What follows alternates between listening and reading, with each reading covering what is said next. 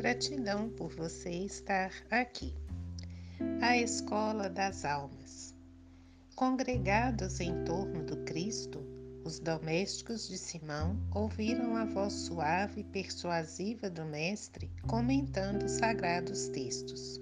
Quando a palavra divina terminou a formosa preleção, a sogra de Pedro indagou inquieta: Senhor, afinal de contas, que vem a ser a nossa vida no lar? Contemplou-a ele significativamente, demonstrando a expectativa de mais amplos esclarecimentos, e a matrona acrescentou: Iniciamos a tarefa entre flores para encontrarmos depois pesada colheita de espinhos. No começo é a promessa de paz e compreensão. Entretanto, logo após, surgem pedras e dissabores. Reparando que a senhora Galileia se sensibilizara até às lágrimas, deu-se pressa Jesus em responder. O lar é a escola das almas, o templo onde a sabedoria divina nos habilita pouco a pouco ao grande entendimento da humanidade e sorrindo perguntou: Que fazes inicialmente às lentilhas antes de servi-las à refeição?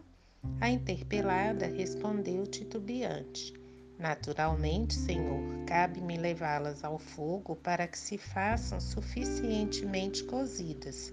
Depois devo temperá-las, tornando-as agradáveis ao sabor. Pretenderias também, porventura, servir pão cru à mesa? De modo algum, tornou a velha humilde. Antes de entregá-lo ao consumo caseiro, compete-me guardá-lo ao calor do forno. Sem essa medida, o divino amigo então considerou: há também um banquete festivo na vida celestial, em que nossos sentimentos devem servir à glória do Pai. O lar, na maioria das vezes, é o cadinho santo ou o forno preparador. O que nos parece aflição ou sofrimento, dentro dele é recurso espiritual. O coração acordado para a vontade do Senhor retira as mais luminosas bênçãos de suas lutas renovadoras, porque somente aí de encontro uns com os outros, examinando aspirações e tendências que não são nossas, observando defeitos alheios e suportando-os, aprendemos a desfazer as próprias imperfeições. Nunca notou a rapidez da existência de um homem? A vida carnal é idêntica à flor da erva. Pela manhã emite perfume, à noite desaparece. O lar é um curso ligeiro para a fraternidade que desfrutaremos na vida eterna. Sofrimentos e conflitos naturais em seu círculo são lições.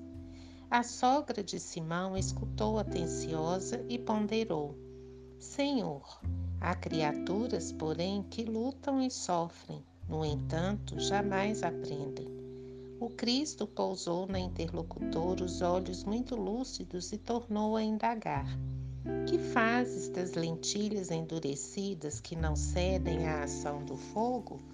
Ah, sem dúvida atiro-as ao monturo, porque feririam a boca do comensal descuidado e confiante.